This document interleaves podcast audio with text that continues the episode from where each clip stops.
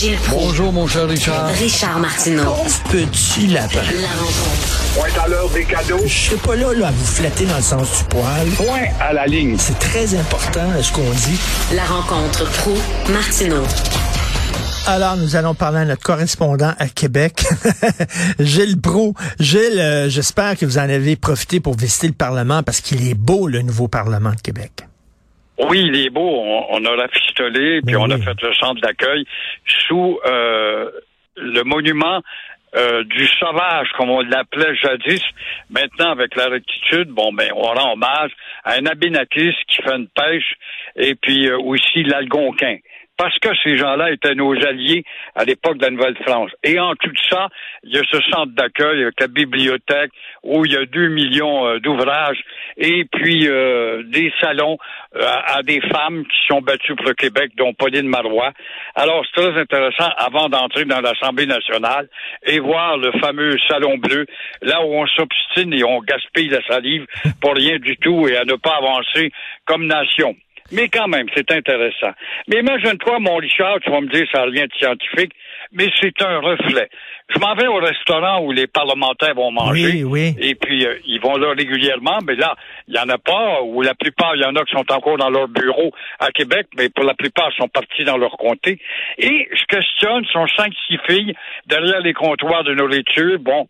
Et euh, il y en a une qui parle un peu plus, je fais exprès, ça n'a rien de scientifique, mais c'est incroyable comment ça ressemble au portrait général. Je demande alors, euh, quel est le politicien le plus fin ici? Il y a une femme, elle dit, ah, automatiquement, tu sais, François Legault. Pourquoi François Legault? Ben, dit, il nous parle, il se met à notre niveau, il est sympathique, il demande nos, nos avis, et en même temps, euh, mais pourquoi tant que ça? Ben, écoutez, vous devez admettre une chose, on a beau le critiquer sur la pandémie, mais il pouvait pas faire mieux que ça, et il s'est vraiment mis au diapason des préoccupations et de l'angoisse des gens. Il arrive en premier. Ah ben, diable! Dans les autres partis, qui d'autre? Automatiquement, la femme me demande, elle dit Pascal Bérubé. Ben oui, ben Alors, oui. pense pas que ça ressemble pas à la réalité générale quand même.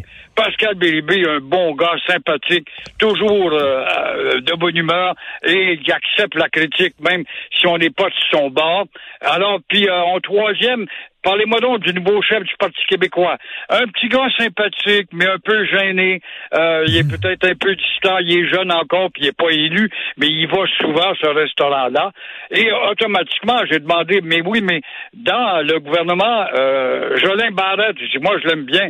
Ah, Jolin Barrette, c'est un gars correct, très poli, sympathique, mais il y a une petite distance. C'est un intellectuel un Ouais. peu plus élevé que l'ensemble. Je pense pas que ça ressemble pas à la réalité. Ben Et oui. là, je peux pas faire autrement. J'ai écouté, parlez-moi donc de la chef du Parti libéral.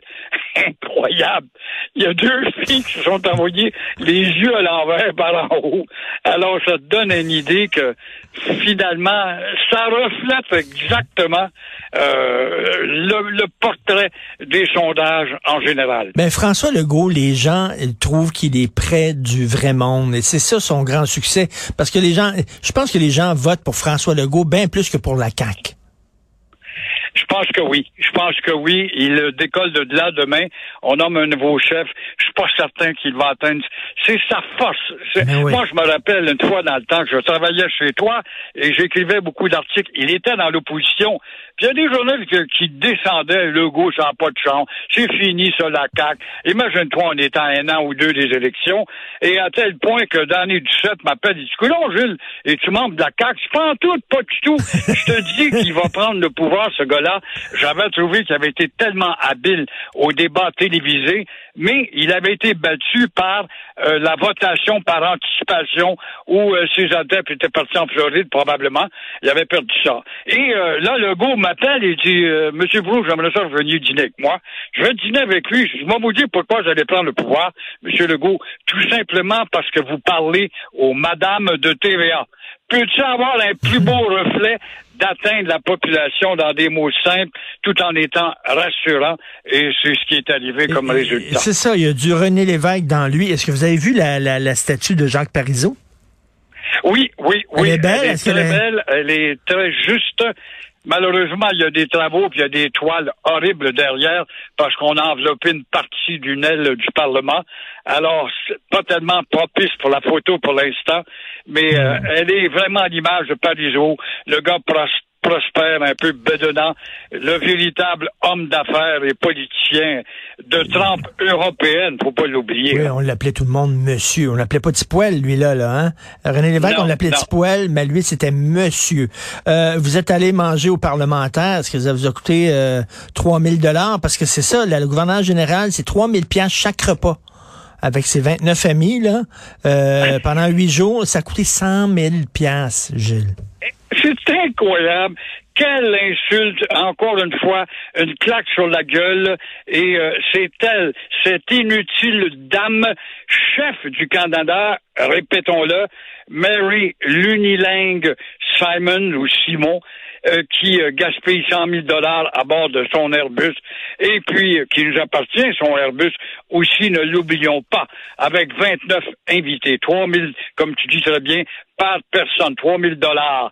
Alors, euh, sans doute, elle est allée parler de la misère humaine au Koweït et, euh, et aussi, en plus, Madame est sans doute allée discuter puis euh, discuter avec euh, des femmes qui là-bas sont encore traitées en citoyennes de seconde zone.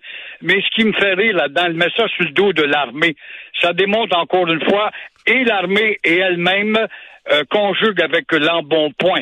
Mais en personne, euh, personne ne parle depuis le temps qu'elle est là, là, bientôt un an, de son bilinguisme, l'admiration de, l'amélioration de son bilinguisme.